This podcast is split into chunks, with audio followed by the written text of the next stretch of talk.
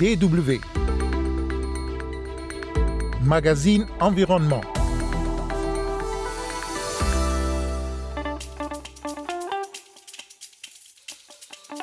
Menu de notre magazine, la réaction d'un acteur de la société civile africaine après la 26e conférence des Nations Unies sur le climat. Un accord au FOSEP a été trouvé à l'issue de la COP26 organisée à Glasgow en Écosse. Un bilan décevant nous dira l'invité Sénat Aluka.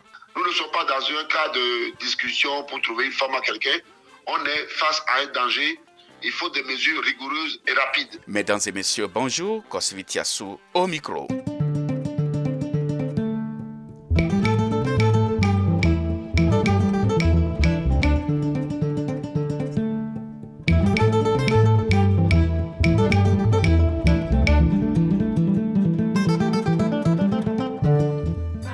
La COP26 a adopté un accord en demi-teinte après deux semaines de négociations éprouvantes à Glasgow, en Écosse. Le test adopté par les délégués représentants des pays à la COP26 ne garantit pas la limitation de la hausse des températures à 1,5 degré Celsius par rapport à l'ère pré-industrielle, comme annoncé, et ne contient pas d'offres chiffrées pour l'aide aux pays pauvres.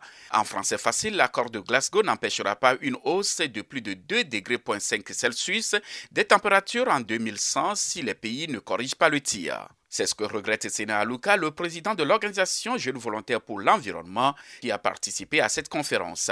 Son organisation est présente dans plusieurs pays africains. Euh, à la COP, les résultats sont très mitigés. C'est vrai que le multilatéralisme a encore gagné 200 pays pour se mettre d'accord sur 140 euh, points. Je peux vous garantir, ça ne doit pas être assez aisé. Donc, résultat mitigé, disais-je, parce que qu'est-ce que nous cherchons? À la COP, nous cherchions nos 100 milliards promis à Copenhague, nous cherchions une nouvelle facilité pour gérer les pertes et dommages, parce que beaucoup de pays, notamment sahéliens, euh, maghrébins, mais aussi à la côte, subissent déjà le changement climatique et subissent non seulement les effets, mais des catastrophes. Donc, on voulait une facilité nouvelle, différente de tout ce qui existait, mais aussi nous sommes allés à la COP pour chercher nos 1,5 degrés Celsius. Pourtant, certains délégués africains, euh, notamment le porte-parole euh, du groupe africain aux négociations, euh, a déclaré que c'est globalement satisfaisant pour le continent africain. Oui, d'un point de vue diplomate, on ne peut, pas s'en douter. Monsieur Céline Nafo, que j'ai aussi écouté ce matin, et beaucoup d'autres collègues, y compris même le point focal climat de deux pays que j'avais rencontré à la fin, eh bien, se sont dit, ben, écoutez, ça va, c'est les négociations, c'est le dialogue, c'est les compromis. Mais pour nous, citoyens, ce n'est pas acceptable. Comme l'a dit la responsable, en tout cas la, chef de délégation des îles Marshall, on ne peut pas accepter cette situation-là. Nous ne sommes pas dans un cas de discussion pour trouver une forme à quelqu'un. On est face à un danger.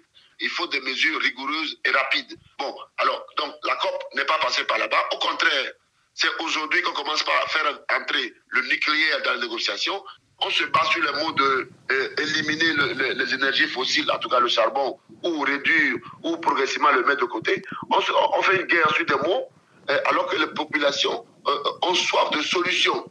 Donc, in fine, est-ce qu'on a reçu nos 100 milliards? Non, on n'a pas eu l'argent. Il y a eu quelques progrès sur les renforcements de capacité, progrès sur l'agriculture, progrès sur les technologies, progrès sur la transparence, mais la, clé des négociations, c'est qu'il faut, euh, il faut dérouter la trajectoire, la science, le dernier rapport du GIEC a dit nous sommes sur trajectoire vers 2, 3, 4 degrés Celsius d'augmentation par rapport au niveau pré-industriel. Euh, la COP, malheureusement, n'a pas réglé ça. C'est vrai qu'on a parlé de 1,2 degrés Celsius, 1,5 degrés Celsius dans la COP. Mais euh, le fait de pousser les États responsables à réduire drastiquement leur économie, à prendre des engagements nouveaux, eh bien non, on n'est pas là. Nous sommes toujours sur la mauvaise, la mauvaise trajectoire. Euh, oui, euh, toujours sur la mauvaise trajectoire selon vous, euh, Sénat Aluka. mais les pays africains ont quand même eu des promesses. Il y a des engagements en faveur de l'Afrique en matière d'adaptation et aussi de protection des forêts. Oui, effectivement, il y a eu une nouvelle coalition, d'ailleurs trois d'ailleurs.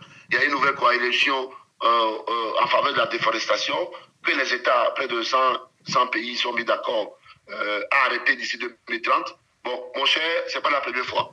Il y a eu le défi de Bonn. nous sommes dans la décennie de la restauration des écosystèmes. Il y a la convention des Nations Unies sur les forêts. Ça, c'est déjà vu. Donc, euh, parce qu'il n'y a rien à voir. Deuxièmement, sur l'adaptation, c'est là où peut-être les diplomates peuvent dire il y a eu avancé, oui. Le langage dit nous allons doubler le financement en faveur de l'adaptation.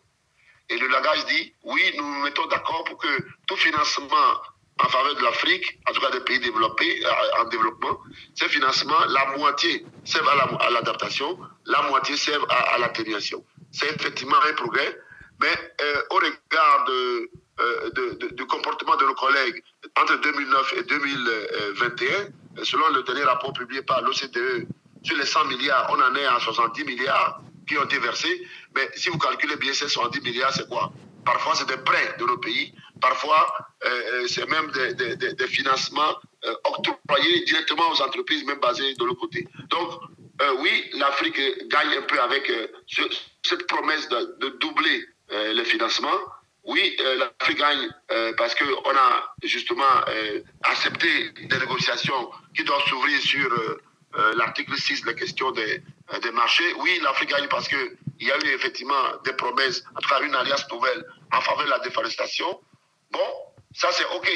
Mais c'est que nous, nous sommes face au danger tout de suite. Ce n'est pas question de donner l'argent. Il faut que ces nations paient la dette écologique, ils paient la dette climatique. Vous voulez parler de la responsabilité historique eh, qui divise toujours lors de ces négociations?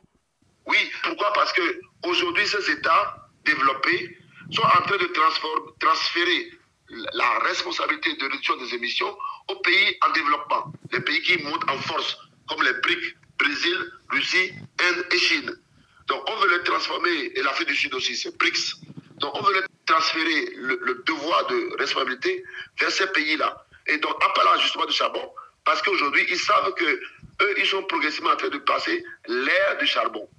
Mais quand il faut passer une, transform, une transition, il ne faut pas faire une transition euh, euh, autour seulement du charbon. Il faut parler du gaz, il faut parler du pétrole. Et ça, nos amis ne veulent pas ça. Et, à la COP26, on a l'impression que les pays les plus vulnérables eh, sont ceux qui ont dû euh, faire le compromis, le plus de compromis. Oui, effectivement, effectivement.